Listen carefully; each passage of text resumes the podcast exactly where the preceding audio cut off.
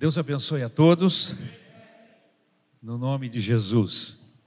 Mais uma vez eu quero agradecer a Deus pela oportunidade de estar aqui com os irmãos, pela ajuda do nosso pastor Rodrigo, que sempre, sempre nas quintas-feiras nos dá um apoio. Nós temos atendimento pastoral toda quinta-feira, a partir das 15 horas. Quantidade de pessoas que forem se inscrevendo, que procurarem a, a nossa secretaria. Então, dentro do espaço, a partir das 14h30 até as 18, às vezes até as 19 horas, é, estamos em atendimento. Eu, pastor Isabel e também o pastor Rodrigo. Nós atendemos às quintas-feiras, nos dividimos ali nos espaços que temos e vamos atendendo a igreja, a demanda da igreja no nome do Senhor Jesus. E hoje não foi diferente. Estamos desde cedo fazendo esse atendimento e eu saí ali, eu estava numa sala, pastor Isabel está em outra, está no gabinete, ainda tinha uma pessoa lá esperando a pastora Isabel.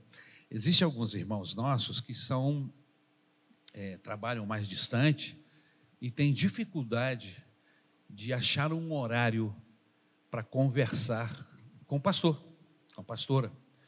E a gente não obstrui esses irmãos, a gente entende que por causa do trabalho, às vezes por causa de estudo, enfim, algumas pessoas não conseguem chegar mais cedo então a gente busca atendê-las até mesmo em um horário alternativo dentro do culto. Parece ser uma coisa estranha, né? O pastor está atendendo na hora do culto? Sim. No caso da pastora Isabel, às vezes ela não está aqui, ela está lá no gabinete atendendo uma irmã, um jovem, um jovem, é, que está em possibilidade de chegar mais cedo por causa do trabalho, e então a gente atende a hora que a disponibilidade. Amém? Fazemos o esforço para que ninguém desejando ser acolhido, atendido, fique sem essa benção. Amém? Sem gozar desse privilégio, que é um privilégio do membro da igreja. Amém? De poder ser acolhido, de poder ser ouvido pelos pastores da igreja. Amém? Então, eu estou me justificando e justificando também a pastora que ainda não terminou. Ainda tinha uma jovem lá esperando lá para ser atendida agora. Amém? Samuel, você vai viajar agora? Próxima terça-feira. Amém. Então está, estaremos orando por você no próximo domingo, em nome de Jesus. Vai estar passando um, um período com as filhas e vai se ausentar durante algumas semanas aqui do nosso convívio. Amém? Meus irmãos, ao longo destes últimos meses, nós estamos estudando o livro de Apocalipse e hoje é a derradeira mensagem. Amém? Mensagem esta que está no capítulo 20 de Apocalipse. É lógico que nós não vamos trabalhar o 21 nem o 22. vamos fechar essa série de estudos no capítulo 20, até porque não temos tempo hábil. Amém? A partir já da próxima quinta-feira, já estaremos envolvidos com festas natalinas e tudo mais, e nós queremos então trazer uma outra mensagem. Então resolvemos fechar no capítulo 20. Amém? E eu acho que está bem fechado. Amém? Essa série de mensagens dentro do livro de Apocalipse. Então hoje estaremos tratando sobre um momento especial. Esse momento, sim, a igreja do Senhor participará. Amém? Ao longo desses, dessas semanas e desses meses que estamos trabalhando essas mensagens no livro do Apocalipse, sempre enfatizamos aqui que a igreja de Jesus, segundo o que nós cremos, não passará pela grande tribulação, pelo Apocalipse. Amém? Porque o Apocalipse é a grande tribulação. Amém? uh, em suas muitas fases. Agora, esse momento do livro do Apocalipse, capítulo 20, esse momento sim, esse momento está reservado para a igreja. Esse momento sim está separado. É promessa do Senhor Jesus reinar e reinar com a igreja. Amém? Então, de tudo que nós já, já temos falado aqui ao longo desses meses, esse é um momento muito especial e eu quero fechar esta série de mensagens justamente compartilhando com você, meu irmão, aquilo que é promessa de Jesus para nós vivermos. Amém? O Apocalipse não é promessa de Jesus para nós vivermos. Nós estudamos o que queremos conhecer, mas terminando a grande tribulação, vem o milênio.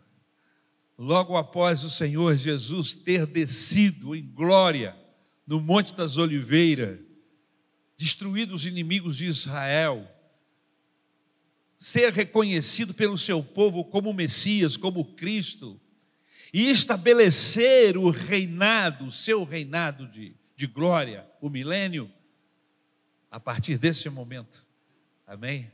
A gente vai começar a viver coisas maravilhosas, segundo o texto bíblico, coisas que esse planeta ainda não viveu desde a sua inauguração. Amém? Desde o dia que o Senhor preparou todas as coisas. Então, o milênio será um momento excepcional, um momento maravilhosíssimo e que está reservado para todo aquele cujo seu nome está escrito no livro da vida. Amém? E Israel, o seu povo remanescente, que o reconheceu, quando isso acontecer, ele será reconhecido pelo seu povo, e todo essa, esse povo remanescente, os, os, os israelitas, que sobreviveram, que chegaram até esse momento, irão reinar, estarão debaixo do reinado do Senhor Jesus Cristo. Amém?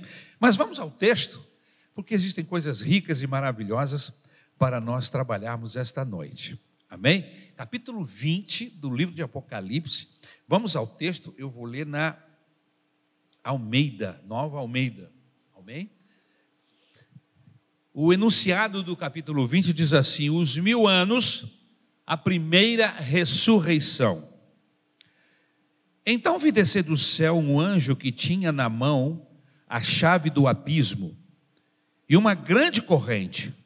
Ele segurou o dragão, a antiga serpente, que é o diabo, Satanás, e o prendeu por mil anos, lançou-o no abismo, fechou e pôs selo sobre ele, para que não mais enganasse as nações até se completarem os mil anos.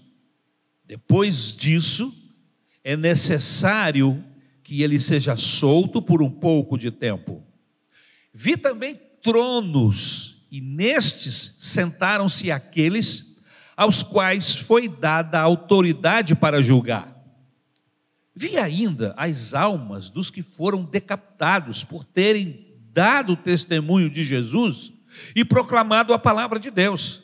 Estes são os que não adoraram a besta, nem a sua imagem, e não receberam a sua marca na testa e na mão, e viveram e reinaram com Cristo durante mil anos. Os restantes dos mortos não reviveram até que se completassem os mil anos. Esta é a primeira ressurreição. Bem-aventurados os santos e aquele que tem parte na primeira ressurreição. Sobre esses, a segunda morte não tem poder, pelo contrário, serão sacerdotes de Deus e de Cristo e reinarão com ele os mil anos. Quando, porém, se completarem os mil anos, Satanás será solto da sua prisão e sairá para enganar as nações que estão nos quatro cantos da terra, Gog e Magog, a fim de reuni-las para a batalha. O número dessas é como a areia do mar. Marcharam, então, pela superfície da terra e cercaram o acampamento dos santos e a cidade amada porém desceu fogo do céu e os consumiu.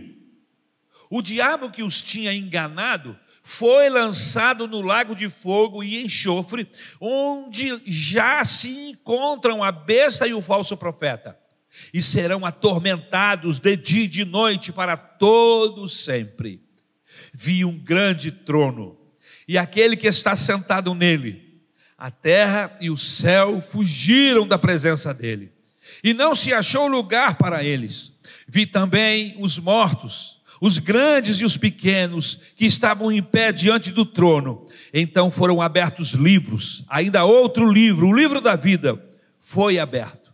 E os mortos foram julgados segundo as suas obras, conforme o que estava escrito nos livros.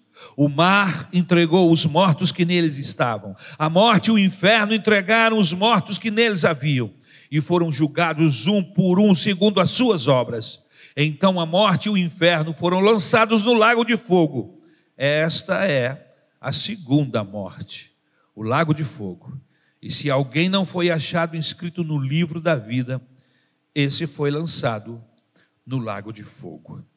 Que Deus tenha misericórdia da nossa vida. Meu Senhor, nós te agradecemos pela tua palavra, que é esclarecedora, que nos acende a luz acerca desses dias que o futuro nos guarda. Senhor, nos abençoa nesta palavra, nos abre a mente para que entendamos esse momento especial que com certeza iremos viver. Senhor Jesus, e que possamos nos achar do teu lado que neste tempo, Senhor, possamos estar do teu lado. Que as nossas decisões, que aquilo que somos hoje, Senhor, possa nos levar para perto de ti. E que no futuro estejamos guardados em ti. É o que nós te pedimos, em nome de Jesus. Amém. O milênio. Apocalipse capítulo 20.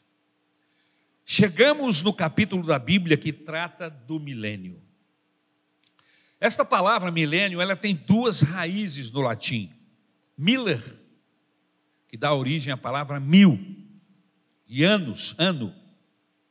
Existem três posições sobre a questão do milênio. Se ele existe, se ele não existe, se ele é literal, se ele não é. E existem três ou mais posições sobre o milênio. Eu vou trabalhar em cima das três mais conhecidas e mais aceitas, vamos dizer assim. O primeiro grupo são os chamados amilenistas. Amilenistas porque não creem no período de mil anos. Acreditam que esses mil anos são simbólicos, não são literais. Esses anos serão simbólicos. Enfim, não acontecerá. Existe um grupo que, que, que creia assim. Mas existe um segundo grupo chamado de pós-milenistas. Esse grupo, eles acreditam que a igreja estará trabalhando tanto, envolvida aqui na terra, com tanto trabalho, que alcançará o reino de Deus aqui na terra. Só depois disso que Jesus voltará. São os pós-milenistas. Eles creem que a igreja estará vivendo um um tempo de crescimento, de envolvimento muito grande com Deus nesse período e, enfim, após esse momento, Jesus voltará para estar com aqueles que ali viverem. É um, uma forma de acreditar um pouco diferente daquilo que a Bíblia Sagrada nos, nos dá como base para conhecimento sobre esse assunto. Amém? Existem algumas igrejas que acreditam assim, os anglicanos, Concílio Mundial de Igrejas, me parece que também o metodista, e também presbiterianos, parece que acreditam, são pós-milenistas. Mas existe um terceiro grupo, os pré-milenistas. E eu, segundo minha, meu entendimento, e eu e muita gente no planeta Terra, graças a Deus eu não estou sozinho, são chamados de pré-milenistas. Qual é a visão do pré-milenista? É a visão mais nova de todas essas visões que existem. O pré-milenista é a mais nova. É, começou no século XIX, esse entendimento veio no século XIX e se tornou a mais comum dentre todas as ideias sobre o milênio. E essa ideia nos apresenta uma ordem de acontecimentos. Que ordem é esta, pastor? Primeiro, Jesus arrebata a sua igreja. Depois, vem a grande tribulação. Em terceiro movimento, Jesus volta com a igreja, derrota o dragão e o prende. Amém? O quarto movimento é que ele estabelece os mil anos de justiça e de paz. E o quinto movimento, o diabo é solto e as multidões o seguem e são novamente destruídos e lançados no lago de fogo e enxofre. Isso foi o que nós acabamos de ler. Amém? Então, é, é, essa ordem, esses cinco movimentos que nós que somos pré-milenistas cremos, parece que tem um pouco mais de coerência segundo o nosso entendimento. Amém? Então, o, o livro de Apocalipse, no capítulo de número 20, a partir do versículo 1, nós vemos a ação constante de anjos. Em todo o, o, o, momento do livro de Apocalipse, nós vemos anjos agindo aqui, agindo ali, é, é, tocando trombeta, até evangelho o anjo prega aqui no, no, no Apocalipse, derrama taça. E no capítulo 20 não é diferente, o texto já começa falando de um anjo, um anjo que tem uma corrente nas mãos e agarra Satanás e o ata, o prende. Não é isso que está aí no primeiro versículo, logo, que nós lemos? Deixa o texto aberto, irmãos, porque eu, eu gosto de pregar e pedir à igreja que mantenha a Bíblia aberta, porque eu, eu vou falando e você vai conferindo. E, e, eu aprendi assim, e eu costumo dizer assim: a hora que o pregador estiver pregando a Bíblia, não fecha a Bíblia, não, irmão. Deixa a Bíblia aberta, porque a Bíblia aberta é uma bênção, amém? E aí você vai sendo orientado pelo pregador. O, o, cabra vai falando, o pregador, digo eu, e, e você vai falando, não, ele não está pregando, não está tá escrito aí, está certo o que ele está falando. É assim que gente de Deus faz. Existem uns pregadores por aí que mandam você fechar a Bíblia, eu fico logo zangado. Mandou fechar a Bíblia na hora da pregação, eu já fico preocupado. Eu falei, por que ele mandou fechar a Bíblia? Ele tem que mandar abrir. Eu já fico ali indignado ali no banco, entendeu? Porque como é que eu vou pregar a palavra de Deus e manda a igreja fechar a Bíblia? Não. Mantenha a Bíblia aberta, mesmo que ele feche, mande fechar. Amém, irmãos? Nós precisamos saber se quem está com a palavra de Deus está trabalhando com a Bíblia ou está trabalhando com os achismos, com as ideias que ele tem acerca da Bíblia, acerca de Deus. Mas vamos voltar para cá para o texto que é melhor. Amém? Então, o texto diz que ele vê descer do céu um anjo que tinha na mão a chave do abismo e uma grande corrente. É? João não diz aqui, não sei se você notou, se o anjo era forte ou se era fraco. Está escrito aí, irmão? Um anjo forte, um anjo fraco, um anjo grande, um anjo pequeno. É? Ele não disse se o anjo era fraco, se ele era forte, se ele era grande ou se ele era pequeno. Sabe o que é que eu vejo aqui, meus queridos? É, o que fica claro é que o anjo estava sob a autoridade de Deus. E quando nós estamos sob a autoridade de Deus, não importa se você é pequeno, se você é grande. Se você é forte, aparentemente, ou fraco. A autoridade de Deus sobre a sua vida faz com que você tenha poder suficiente para amarrar Satanás e acorrentá-lo. Amém, irmãos? Eu, eu, eu, vejo isso aqui e o meu coração se alegra, amém? Até porque para alguns eu pareço até ser grande, eu tenho 1,84m. Mas, irmãos, quem sou eu para lutar com, com principados malignos, potestades? Se o Senhor não for comigo. Se Deus não estiver comigo ou com você, seremos engolidos, somos destruídos, mas graças a Deus pelo nosso Senhor e Salvador Jesus Cristo, que nos dá capacitação do céu, autoridade do Espírito Santo, e o próprio Satanás sabe disso e ele mantém a distância devida. Amém? Aleluia! Louvado seja o nome do Senhor. Por isso, não importa o tamanho ou a grandeza do anjo, se a unção de Deus, se a autoridade de Deus estiver sobre você, você pode prender Satanás. Eu me lembro de um louvor muito antigo que se cantava lá na BI, nos áureos tempos, que eram áureos, eram muito bons, que dizia assim, ó, a letra do corinho diz assim, a unção de Deus chegou aqui, a unção de Deus chegou aqui, aonde Deus está, O mal tem que sair, a unção de Deus chegou aqui. O que nós precisamos é dessa unção. Nós não precisamos aprender técnicas. Amém, irmãos? Nós não precisamos sair aprendendo, entrando em escolas, em seminários. O que nós precisamos é da unção. E unção não se adquire em cadeira de seminário, de escolas, não. Unção de Deus se adquire buscando a face dele, lendo a sua palavra, sendo fiel ao Senhor. Sem desmerecer as cadeiras de seminário, pelo amor de Deus, e das escolas, amém? Que são muito boas. Mas não é no seminário que a gente tem, que a gente aprende, que a gente busca unção. Unção se busca com fidelidade ao Senhor, com oração e com palavra de Deus. Mas vamos para frente. Imagine, meus queridos irmãos, um mundo, mil anos, sem a influência do diabo. Imagine. Porque é isso que o texto diz. Esse anjo aqui tem a chave do abismo.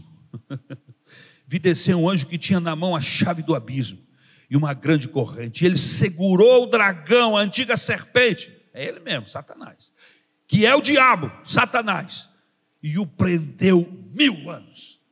Você imagina, irmãos, a gente viver nesse mundo sem a influência desse poder das trevas. Como será? Como vai ser? Hã? O milênio, meus queridos irmãos, ele, ele está localizado para aqueles que creem nas dispensações de Deus. Quais são as dispensações de Deus? Como é isso, pastor? Dispensações são as diversas maneiras que Deus tratou e trata o homem desde a sua criação. Então, nós, e eu creio assim também, que o Senhor trabalhou e trabalha até os dias de hoje de uma forma especial em cada tempo. Então, esses tempos nós denominamos de dispensações. Amém? Então, os dispensacionalistas dividem o tempo da seguinte maneira: primeiro período, o período da inocência, Adão e Eva antes do pecado. Amém? Então a gente olha para esse momento da humanidade bíblico e a gente o denomina como o tempo da inocência. Mas aí vem o segundo período, que é o período da consciência. Né? É o momento em onde Adão e Eva, por causa da desobediência, são envolvidos pelo pecado. Na verdade, irmãos, quando a Eva e o Adão, porque ambos pecaram, resolveram desobedecer a Deus, e eu não vou entrar aqui no mérito se foi a mulher, a culpa da mulher ou a culpa do homem, ambos resolveram afastar-se de Deus, naquele momento eles mudaram de dono. Eu, eu vejo dessa forma. Antes, quem era o dono? dono? Era o Senhor Deus. Jesus disse que nós nos tornamos escravos daqueles que obedecemos. Baseado no que Jesus falou, esse texto, quando Adão e Eva desobedeceram a Deus e obedeceram à sugestão de, do diabo, da serpente, de Satanás, eles mudaram de dono ali se tornaram escravos do diabo. E uma vez que se tornaram escravos do diabo por causa do pecado, todo houve uma degeneração em toda a raça humana a partir daquele momento até os nossos dias. Amém? E não só na, da raça humana, mas o planeta sofreu as consequências dessa mudança de liderança na vida do homem o homem se tornou escravo de Satanás, preso a ele, sem poder sair, e viveu nessa escravidão até que o Senhor Deus enviou Jesus Cristo, o nosso libertador, que subiu na cruz do Calvário e com a sua palavra, com o seu amor, nos comprou, nos tirou das mãos desse, desse senhor feudal, maligno, diabólico que é o próprio Satanás, nos tirando quebrando as correntes que nos prendiam a Ele e nos oferecendo liberdade. Aleluia! Para escolhermos Deus, para escolhermos Jesus. Que poder maravilhoso tem esse Jesus! Espatifou as cadeias que me prendiam, que prendia todos nós. Amém? O homem sem Deus está preso. O homem sem Jesus ainda continua debaixo, cativo de Satanás. Mas hoje você me ouve na sua casa ou aqui no templo. Você está preso ao pecado, às circunstâncias do diabo. Jesus ainda tem poder para quebrar essas algemas hoje e fazer de você uma pessoa livre, uma pessoa, um adorador. Amém? Livre de Satanás. Então, o período da consciência. O terceiro período que nós assim entendemos da dispensação é do governo humano, período do governo civil, amém, onde os homens começaram a se orientar e se autogovernar. O quarto período, a dispensação da promessa patriarcal, amém, quando o Senhor levanta patriarcas e a partir daí começa a fazer promessas, levando-nos à pessoa de Jesus. O quinto período, a dispensação da lei, amém, ou de Israel, onde Deus forma o seu povo e trata com o seu povo e tem como objetivo fazer com que este seu povo, esta nação, glorifique o seu nome e viva uma relação com ele tão intensa, tão maravilhosa, que as demais nações da terra ficariam desejosas, entre parênteses, invejosas, desta relação com Deus e iriam buscar esse relacionamento também.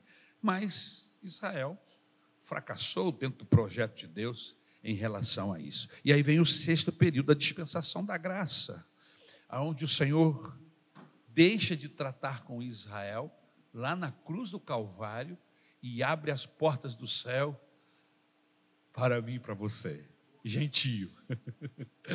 e aí o evangelista João, no capítulo 1, no versículo 12, 13, diz: Veio para os seus, mas os seus o rejeitaram não quiseram nada com ele, mas a todos quanto receberam, deu-lhes o poder de serem feitos filhos de Deus, e isso é para nós. Essa porta se abriu para nós, Jesus veio para nós, nós estamos vivendo o tempo da graça, da porta aberta, escancarada, da, da, da, do amor de Deus derramado a toda raça, tribo, nação e língua, qualquer homem, em qualquer lugar desse planeta que clamar pelo nome de Jesus, a salvação vai alcançá-lo. Isso é maravilhoso. Já estamos vivendo mais de dois mil anos desse período que nós entendemos que é o período da graça de Deus. O sétimo período é a dispensação do reino, amém? Do milênio, que é justamente o que nós estamos pregando, trabalhando hoje aqui aonde é, o reino do Senhor será implantado, o reino prometido a Israel será implantado, Israel será totalmente restaurada e nós que estaremos com o Senhor Jesus reinaremos com Ele. Amém? Inclusive é importante que você saiba que a igreja tem uma promessa de muito mais excelência do que os israelitas. Amém? A igreja do Senhor, a promessa para a igreja que nós reinaremos com Ele. Ele vai dividir conosco a sua herança. Você sabe o que significa isso? Deus entrou em acordo com Jesus e disse: olha, ou melhor, Jesus. É, Deus entrou em acordo com Jesus. É isso mesmo. Tem um monte de escravos, um monte de renegado, um monte de condenado. E eu quero convidar essa gente toda para ser parte da minha família. Mas eu preciso saber de você. Por quê? Porque você é o meu herdeiro. Você vai herdar tudo. E quando eu chamar alguém para ser parte da nossa família, significa que essa gente todas, eles serão seus irmãos. E sabe o que Jesus disse? Sem problema. Não. Eu vou dividir com eles, promessa do Senhor Jesus, eu vou dividir com eles eles reinarão. Aqueles que comigo chorarem, aqueles que comigo sofreram, também comigo reinarão, herdarão comigo as promessas de Deus. Então nós, a igreja, os que confiam no Senhor, somos co-herdeiros com Cristo daquilo que Deus tem preparado para Jesus. Você imagina que coisa boa? E Israel? Israel vai, reinar, vai herdar a terra, irmão. Desculpa, mas o patamar é outro. Amém? O patamar para a igreja é outro. Amém? Eu não quero herdar terra. Eu quero herdar Jesus. Eu quero herdar suas, a sua presença, mesmo que, que não houvesse milênio, mesmo que não houvesse promessa alguma de, de herança, o fato de estar perto dele já é ah, o motivo maior de nós entregarmos as nossas vidas a ele e o seguirmos até o final de nossas vidas, porque a grande riqueza do céu, irmãos, não são as, as ruas de ouro, as, os brilhos que o, o profeta lá na ilha de Pátimos falava e fala. E se as pessoas discutem se tem ouro no céu, se, até, se, se as ruas, se as calçadas são de pedras e brilhantes, irmãos, a maior riqueza do céu é Jesus. Amém? Ele, segundo o próprio texto da Bíblia, ele é a pérola preciosa o tesouro que o viajante acha e vende tudo para comprar o terreno onde está o tesouro.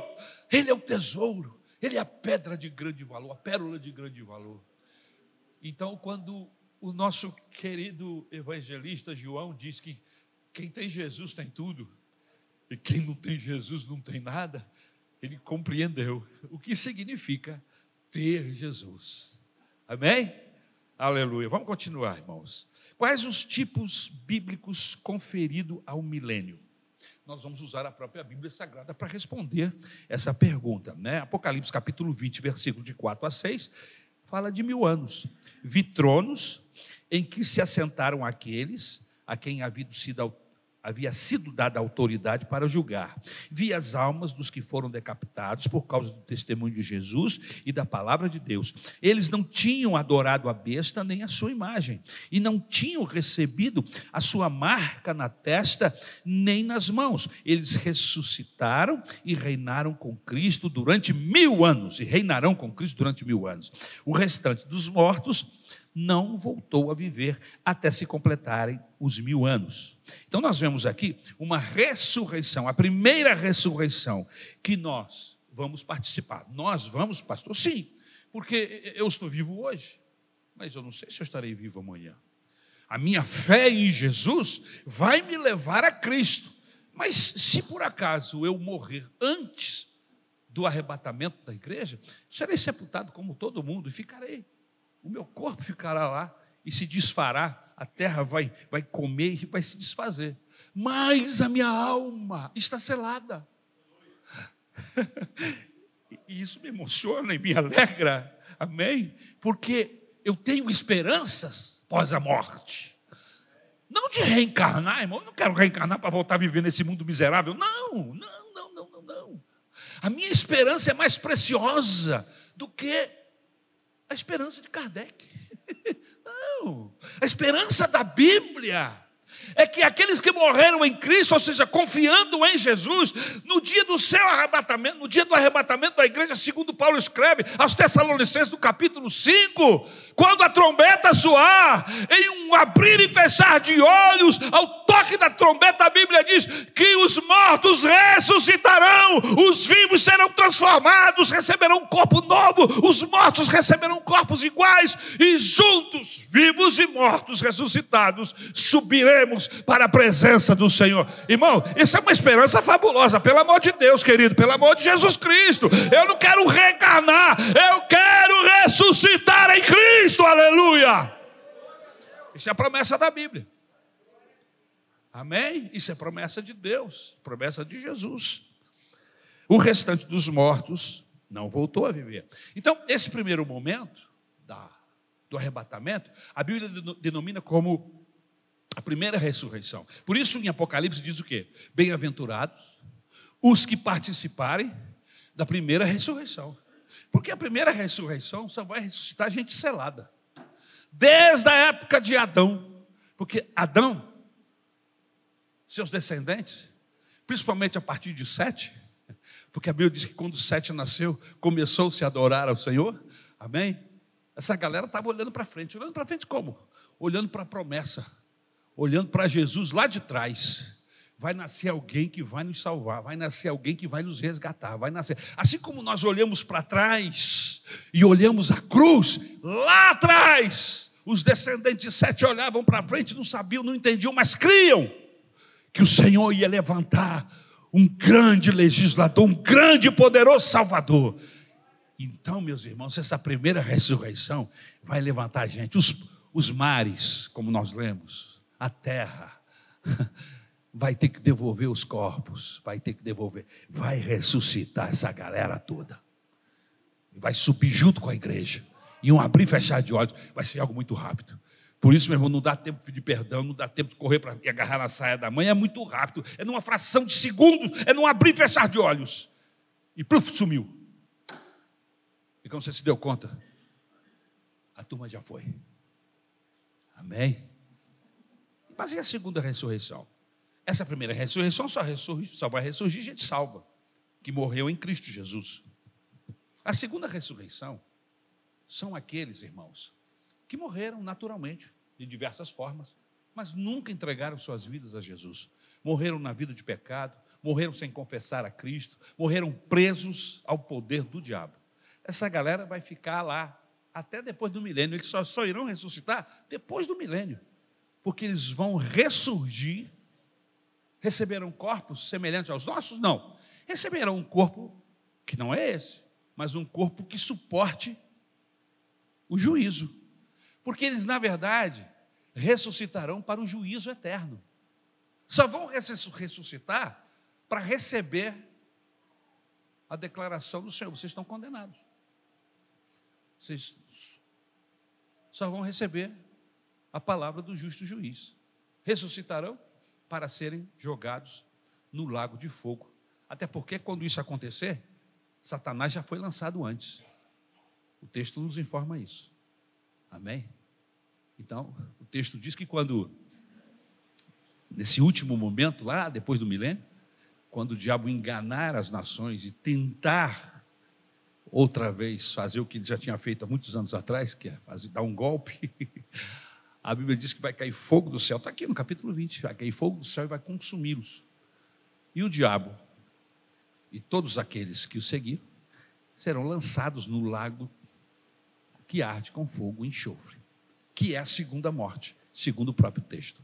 Então, essa galera vai ressuscitar só para receber um corpo que suporte o inferno, porque esse aqui não suporta, e serão lançados lá. Detalhe: no inferno, irmãos, Satanás não é rei. É importante que você diga isso. Se você ler o texto direitinho, aqui no capítulo 20, ele e todos os demais serão perturbados. Veja o texto, eu faço questão de ler. Nota aí. Então, verso 14, veja aí. Ó. Então a morte e o inferno foram lançados no lago de fogo. Esta é a segunda morte, o lago de fogo. E se alguém não foi achado escrito no livro da vida, esse foi lançado no lago de fogo. Deixa eu ver aqui o versículo anterior.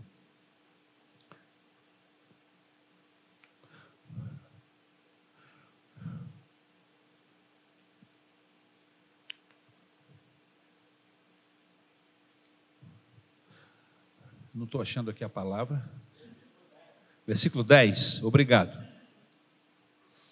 O diabo que os tinha enganado foi lançado no lago de fogo e enxofre, onde já se encontram a besta e o falso profeta. E serão, e serão, e serão, quem serão atormentados? O diabo, seus anjos e todos que para lá foram, porque não creram em Jesus. Então, diabo não tem reino, não, irmão. O diabo é anjo condenado. E ele, ele vai sofrer. Então, ele não vai ficar lá tentando ninguém lá, ah, eu vou para lá, eu tenho medo de ir para o inferno, porque o diabo vai fazer coisas horríveis. Não, meu irmão, vai fazer coisas horríveis. Lá é o lugar onde o juízo de Deus vai estar acontecendo. E todo mundo que estiver lá, seja diabo, seja anjo, seja pessoas que não creram em Jesus, estarão debaixo da mesma sentença. Ok? Todos estarão debaixo do juízo de Deus. Não tem ninguém sobre ninguém lá, não. O diabo não vai estar sobre ninguém. Ele vai estar debaixo, assim como todos, debaixo da ira, da condenação do Senhor. Isso é importante que se diga. Vamos voltar para cá? Amém? O restante dos mortos não voltou a viver até se completarem os mil anos. Esta é a primeira ressurreição.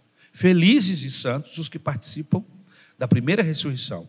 A segunda morte não tem poder sobre eles serão sacerdotes de Deus e de Cristo e reinarão com ele durante mil anos. Então veja que o texto nos fala sobre esse, esse tempo e, e, e, e dá nome a esse tempo de mil anos.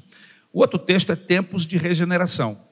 É a outra palavra que designa esses mil anos. Tempos de regeneração. Mateus 19, 28. Jesus lhes disse: Digo-lhes a verdade, por ocasião da regeneração de todas as coisas, ele está falando de quê? Dos mil anos. Quando o filho do homem se assentar em seu trono glorioso, vocês que me seguiram também se assentarão em doze tronos para julgar as tribos de Israel. Ele está falando isso aqui aos seus doze discípulos. Amém? Então, veja que o próprio Senhor Jesus designa, dá nome a esse tempo como o tempo de, de regeneração, onde todas as coisas serão regeneradas, aonde ele vai assentar-se sobre o seu trono e terá com ele esses seus doze discípulos, como nós vemos na visão uh, uh, do capítulo 5 e capítulo 6 de Apocalipse. Quando João chega lá no céu, ele vê 24 tronos, 12 de um lado e 12 do outro. As 12, os 12 do lado esquerdo, do lado esquerdo representam uh, os patriarcas, os 12 patriarcas. Os do lado direito representam os 12 é, é, apóstolos do Senhor Jesus. De um lado a igreja, do outro lado Israel. Amém? Muito bem. Tempos de refrigério é o outro nome que se é dado a esses mil anos. Atos capítulo 3, versículo 19 e 20. Arrependam-se, pois, e voltem-se para Deus, para que os seus pecados sejam cancelados, para que venham tempos de descansos da parte do Senhor, e Ele mande o Cristo, o qual lhes foi designado Jesus. Esses mil anos também é tratado na Bíblia como tempo de restauração de tudo. Atos capítulo 3, versículo 20 e 21. Para que venham tempos de descanso da parte do Senhor e ele mande o Cristo, o qual lhes foi designado, Jesus. É necessário que ele permaneça no céu até que chegue o tempo em que Deus restaurará todas as coisas, como falou há muito tempo por meio dos seus santos profetas.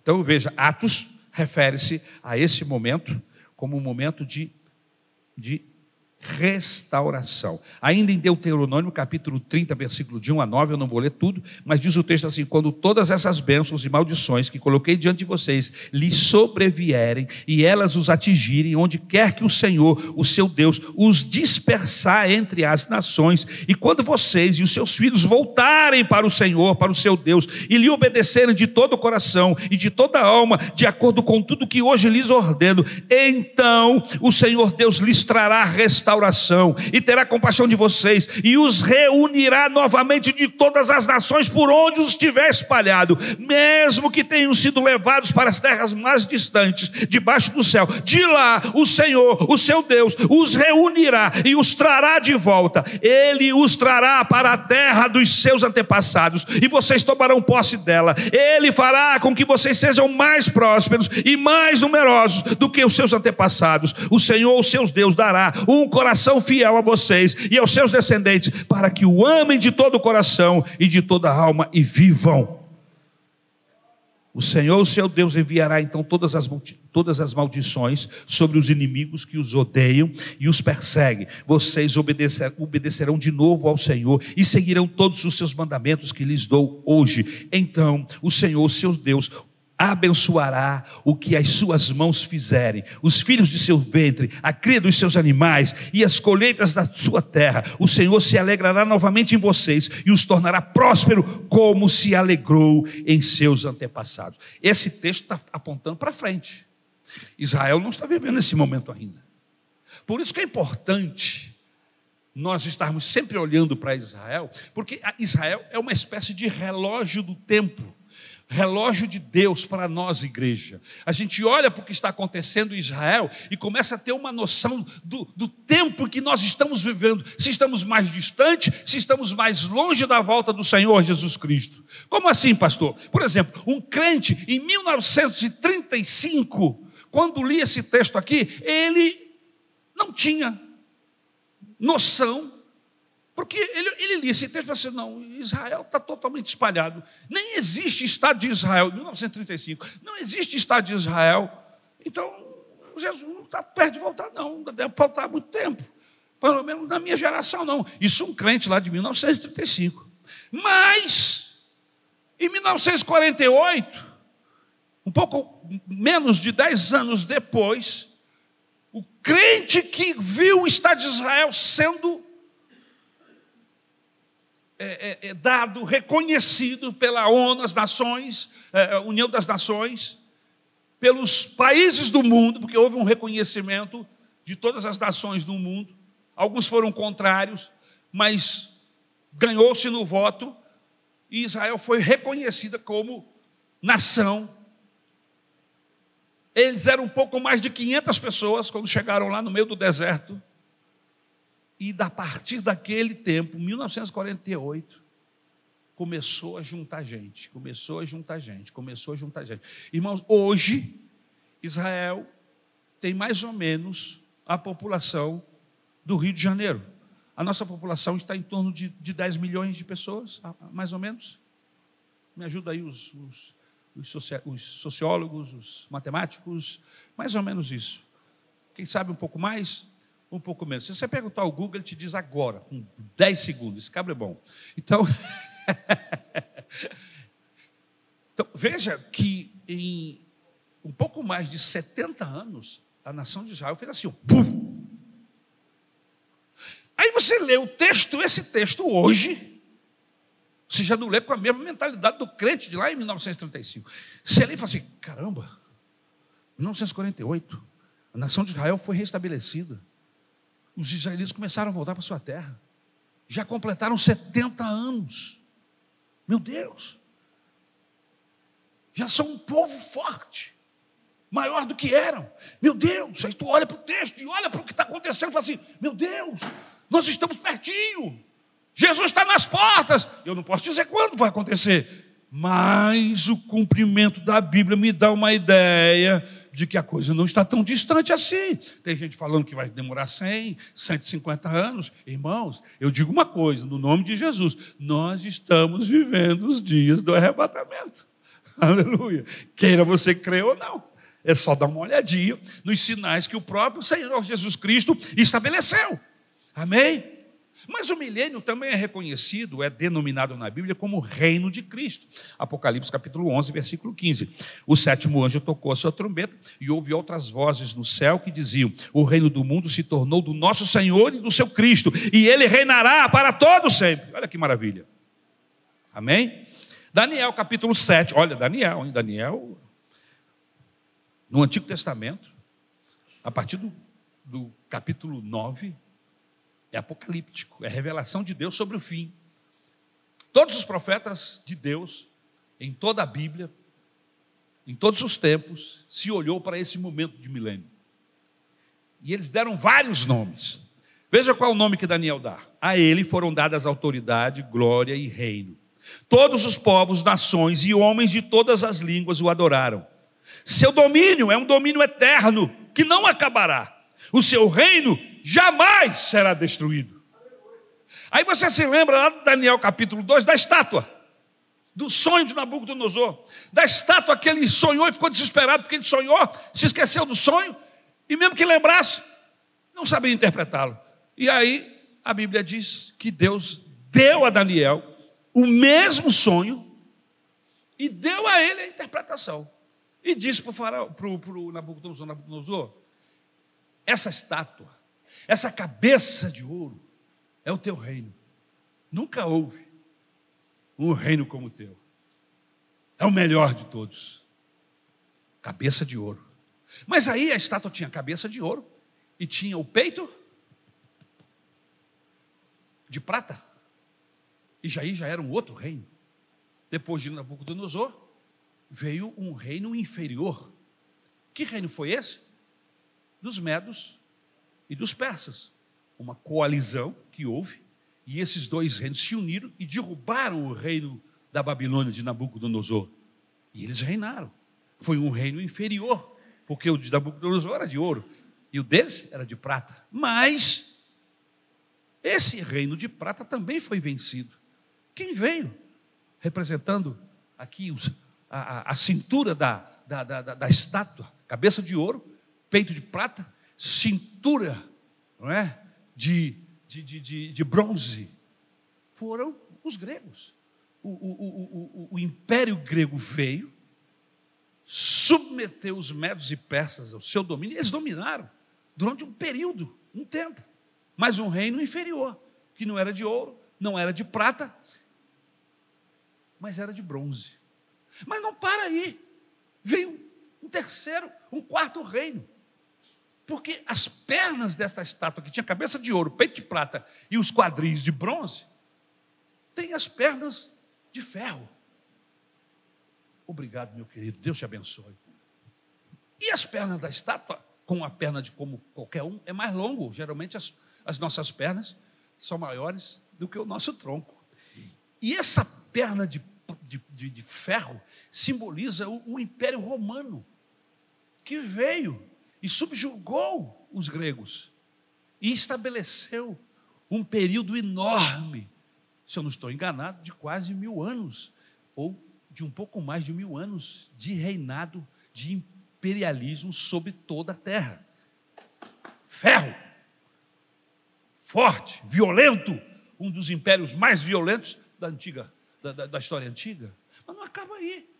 Os pés desta estátua não eram nem de ferro, e nem de barro. Era uma mistura de ferro misturado com barro, que não, não dava muita segurança para o tamanho daquela estátua, né? seus dedos e tudo mais. E aí, esses pés são as, as nossas democracias, que às vezes parece forte, mas às vezes parece tão fraca, tão débil. São esses tempos que nós estamos vivendo. Estamos vivendo os pés da estátua. Querido, se não tivesse nenhuma outra profecia, se não existisse Apocalipse, só a visão de Daniel já era para deixar a gente apavorado, porque já foi embora a cabeça de ouro, já passou. Já passou o peito de prata, já passou ah, os quadris de bronze, já passaram as pernas de ferro. Nós estamos vivendo o tempo dos pés da estátua. Agora o que acontece? A Bíblia diz que na visão de Nabucodonosor, uma pedra é lançada sem mãos. Ela é lançada e essa pedra vem na direção da estátua e cai nos pés dessa estátua. E quando cai nos pés dessa estátua, a estátua desmorona, se destrói e vira pó. E essa pedra vai crescendo, vai crescendo, vai crescendo, vai crescendo, e toma conta do planeta todo. Irmãos, esta pedra sem mãos lançada é representa o reinado do Senhor Jesus Cristo, conforme diz aqui o texto, um reinado que nunca será destruído e vai dominar todo o planeta. Que fantástico essa visão de Daniel. Irmãos, eu, eu gosto do Apocalipse, mas eu, eu amo Daniel. Porque Deus revelou a Daniel primeiro, antes de revelar João lá na ilha de Pátio, Deus revelou assim: ah, assim que vai acontecer, Daniel. Nós estamos no tempo dos pés. Só estamos esperando a pedra ser lançada. Ou melhor, ela já foi lançada. Lá na cruz do Calvário. Ela foi lançada sem mãos Sabe o que significa isso? Que salvação não é gerada pelo homem, não é providenciada por forças humanas. Essa pedra foi lançada de cima. A salvação vem de Deus, a salvação vem de cima, não são as minhas obras, não é o que eu faço, não é o que você faz, não é meritocracia, é graça, graça. A pedra foi lançada e ela começou a crescer e crescer e crescer. Eu vou dizer uma coisa: o Evangelho de Jesus Cristo está alcançando o mundo inteiro, aleluia. A pedra já foi lançada e já cresceu, está crescendo ainda. Esse é o tempo que nós estamos vivendo. E você está aí brincando de amarelinha, brincando de ser evangélico. As coisas estão acontecendo, você está brincando com coisa séria. Não tá, está prestando atenção no que está acontecendo. Ouvi um pastor muito inteligente dizer uma coisa que eu gravei e não esqueci mais. Quer dizer, espero que eu tenha gravado, vou dizer agora, né? Vou ver agora se eu gravei mesmo. Mas ele falou assim: que existem muitas pessoas que gostam e adoram interpretar o passado. Interpretar leis, interpretar movimentos, circunstâncias humanas, atitudes. Você interpretar no passado, você fica interpretando. Aí ele diz assim: a maior virtude não é você saber interpretar o passado. A maior virtude é você interpretar o presente. É você olhar os acontecimentos, ver os processos na vida, da vida das pessoas, do planeta, da terra, do seu país, e você interpretar e ver Deus nesse negócio. Essa é a maior virtude. Interpretar o passado não deixa de ter algum ganho, mas você saber ver o presente, fazer a leitura do presente e dizer: olha, nós estamos vivendo um tempo de muita dificuldade, mas também de muita graça. Um tempo de muito pecado, de muito erro, de muita desgraça, mas também um tempo de perdão, um tempo de absolvição, um tempo de, de, de grande manifestação de Deus. É esse tempo. O tempo onde o pecado abunda, mas superabunda a graça de Deus. É esse o tempo que nós estamos vivendo. E a gente precisa saber interpretar esse tempo. Senão a gente corre o risco de ficar para trás. Agora, aqui no capítulo de Mateus, capítulo 6, versículo 10, o texto diz assim: é a oração, né? Venha o teu reino, seja feita a tua vontade, assim na terra como no céu. O próprio Jesus, na oração do Pai Nosso, falando do reino do céu. Amém? Esse momento, que pode ser interpretado também como esse reino físico. Ele está falando aqui do reino espiritual sendo implantado no nosso coração, mas sem forçar o texto, a gente pode aplicar também a esse reino físico que ele vai estabelecer aqui na terra. E depois nós vemos em Lucas capítulo 9, versículo 28 a 37, uma, uma espécie de miniatura do milênio. Como é que é isso, pastor? Veja o texto. Aproximadamente oito dias depois de dizer essas coisas, Jesus tomou consigo a Pedro, João e Tiago e subiu a um monte para orar. Enquanto orava, a aparência do seu rosto se transformou, ou seja, ele se transfigurou-se. As suas roupas ficaram alvas e resplandecentes, como o brilho de um relâmpago. Surgiram dois homens que começaram a conversar com Jesus, eram Moisés e Elias. Apareceram em glória, esplendor e falavam sobre a partida de Jesus que estava para se cumprir em Jerusalém. Pedro e os seus companheiros estavam dominados pelo sono. Acordando subitamente, viram a glória de Jesus e os dois homens que estavam com ele.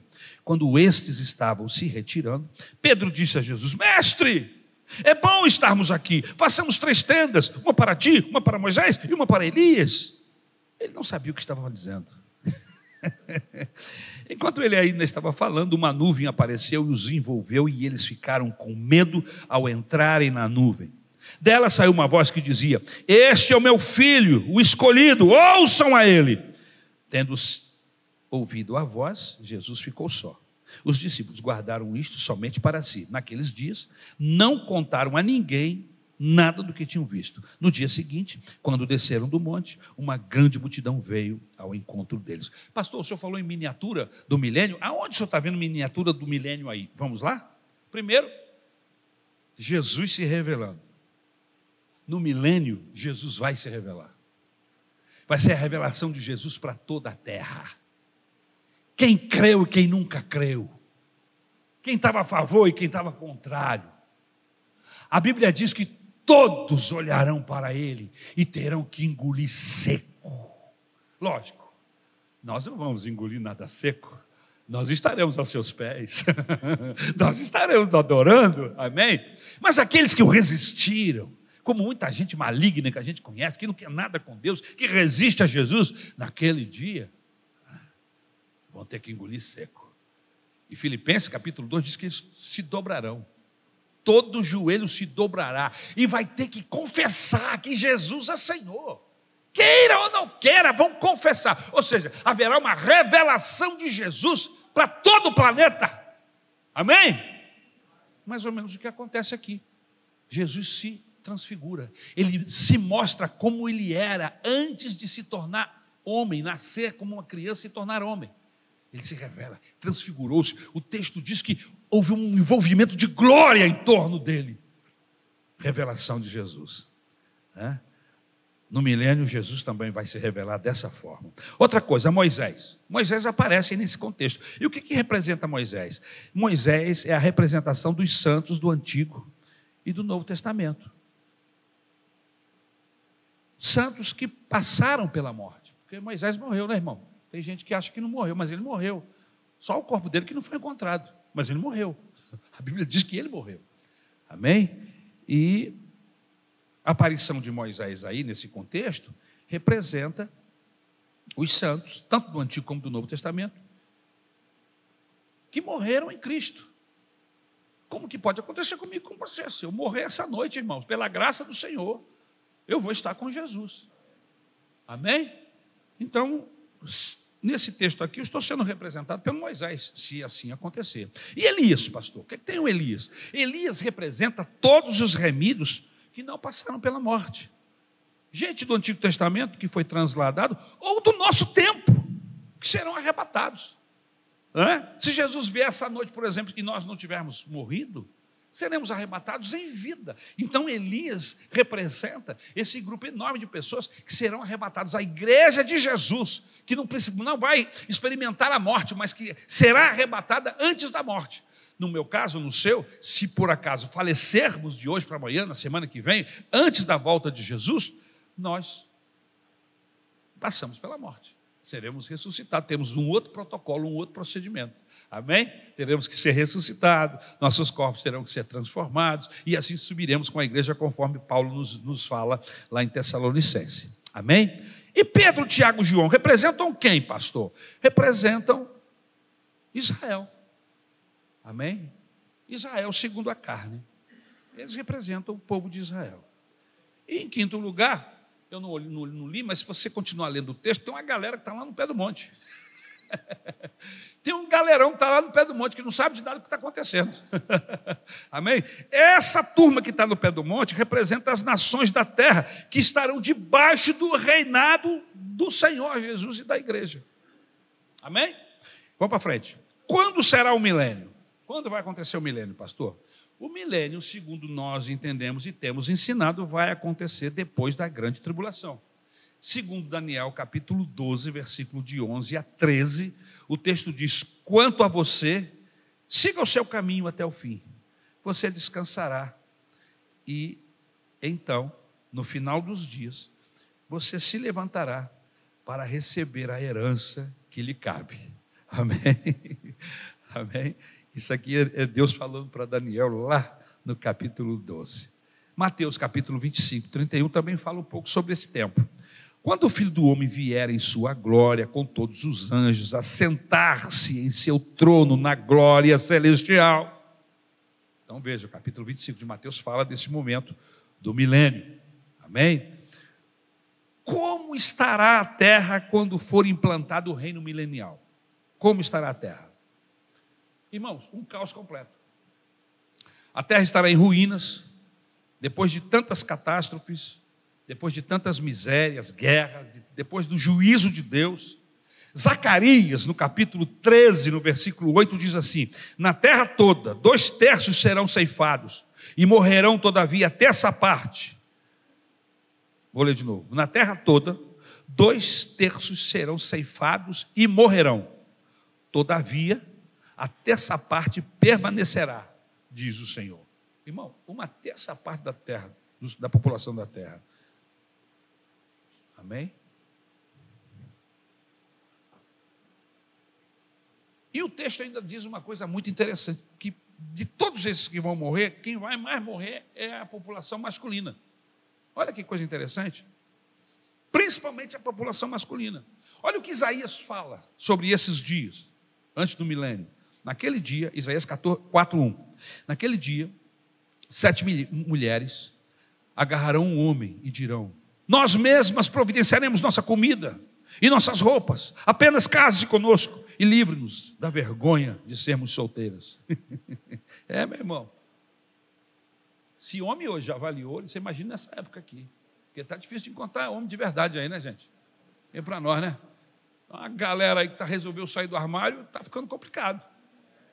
Então o homem está virando mercadoria, sabe, rara. Principalmente homem com H maiúsculo, porque tem uns homens aí que só Jesus, entendeu? Para ter misericórdia, uma raçazinha ruim. Mas tem uns homens aí em contrapartidas que tiveram encontro com Jesus, amém? E se tornaram homens com H maiúsculo, amém? São bons pais, são bons filhos, são bons maridos, amém? São servos do Senhor Jesus Cristo, honram a Deus com suas vidas, gente de Deus, amém?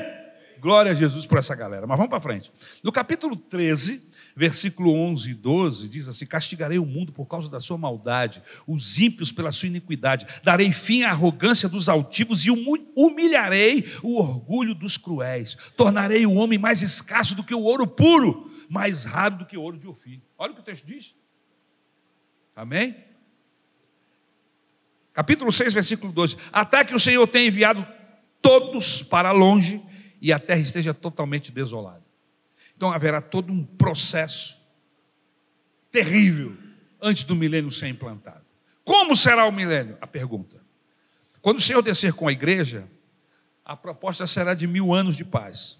Mas como isso acontecerá? Com a população armada. A Bíblia não diz que haverá armas. A Bíblia diz em Isaías 2, versículo 4, diz assim o texto: Ele julgará entre as nações e resolverá contendas de muitos povos. Eles farão de suas espadas arados e de suas lanças foices. Uma nação não mais pegará em armas para atacar outra nação. Eles jamais tornarão a preparar-se para a guerra. Isso é o que vai acontecer durante o milênio. Miqueias, capítulo 4, versículo 3, diz assim: Ele julgará entre muitos povos e resolverá contendas entre nações poderosas e distantes. Das suas espadas farão arados e das suas lanças foices. Nenhuma nação erguerá a espada contra a outra e não aprenderão mais a guerra. Isso no período do milênio. Isaías 35, 1. O deserto e a terra ressequida se regozijarão, o ermo exultará e florescerá como a tulipa. Amém? Joel capítulo 3, versículo 18 ainda diz assim: Naquele dia os montes gotejarão vinho novo, das colinas é, é, manará leite, todos os ribeiros de Judá terão água corrente, uma fonte fluirá do templo do Senhor e regará o vale das acácias. Amém? Então, o milênio está prometendo transformações maravilhosas, em todos os sentidos, socialmente, amém? Fisicamente, enfim. Jeremias 31, 12. Eles virão e cantarão de alegria nos altos de Sião, ficarão radiantes de alegria pelos muitos bens dados pelo Senhor: o cereal, o vinho novo, o azeite puro, as crias das ovelhas e das vacas serão como um jardim bem regado e não mais se entristecerão. Olha o que está reservado para a terra nesse tempo do milênio. Com uma população menor, a terra vai descansar de suas guerras, haverá espaço para todos pois muitos morrerão por causa do juízo de Deus sobre a terra. Filipenses capítulo 2, versículo 10 e 11 diz assim: Para que o nome de Jesus se dobre todo o joelho no céu, na terra e debaixo da terra, e toda língua confesse que Jesus Cristo é o Senhor, para a glória de Deus Pai. Israel, Jerusalém, o que acontecerá com essa gente? Vamos ver o que a Bíblia diz? Jeremias 3,17. Jerusalém será a capital do mundo. Naquela época, chamarão Jerusalém o trono do Senhor. E todas as nações se reunirão para honrar o nome do Senhor em Jerusalém. Não mais viverão segundo a obstinação de seus corações para fazer o mal. Isaías capítulo 2, versículo de 1 a 3 diz assim: Nos últimos dias, o monte do templo do Senhor será estabelecido como principal, será elevado acima das colinas, e todas as nações correrão para ele. Virão muitos povos e dirão: Venham, subamos ao monte do Senhor, ao templo do Deus de Jacó, para que ele nos ensine os seus caminhos e assim andemos em suas veredas, pois a lei sairá de Sião, de Jerusalém virá a palavra do Senhor ainda nos capítulos 24 e 23, o texto diz que esses dias serão de tanta glória, de tanta glória, que o Senhor Jesus estará reinando com tanta glória, que a lua e o sol ficarão com vergonha diante da glória do Senhor. Diz o texto: a lua ficará humilhada e o sol envergonhado, pois o Senhor dos exércitos reinará no Monte Sião e em Jerusalém, glorioso na presença dos seus líderes. Zacarias capítulo 14, 16 e 17. Então os sobreviventes de todas as nações que atacaram Jerusalém subirão ano após ano para adorar o rei, o Senhor dos exércitos, para celebrar a festa das cabanas. Se algum dentre os povos da terra não subir a Jerusalém para adorar o rei, o Senhor dos exércitos não virá para eles com chuva. Amém? Dias preciosos. São os dias que estão reservados para aquele cujo nome foi encontrado no livro da vida. O seu nome está escrito lá? Está? Eu não sei. Eu só sei da minha vida. Eu não sei da sua vida. Amém. Eu não sei da sua vida. É você que sabe. Eu só sei de uma coisa. Eu desejo estar lá. Há um hino muito antigo na harpa cristã que diz assim: Desejamos ir lá. Desejamos morar naquele lugar. Oh, que dia glorioso será quando todos juntos estivermos lá no Senhor. Vamos ficar de pé, em nome do Senhor Jesus. Evangelho não é coisa para quem não quer nada com Deus. Evangelho é para quem quer Deus. Por isso, se hoje ouvirdes a voz do Espírito Santo, não endureçais os vossos corações. Pelo contrário, abra a porta, escancare a porta. Deixa Deus entrar.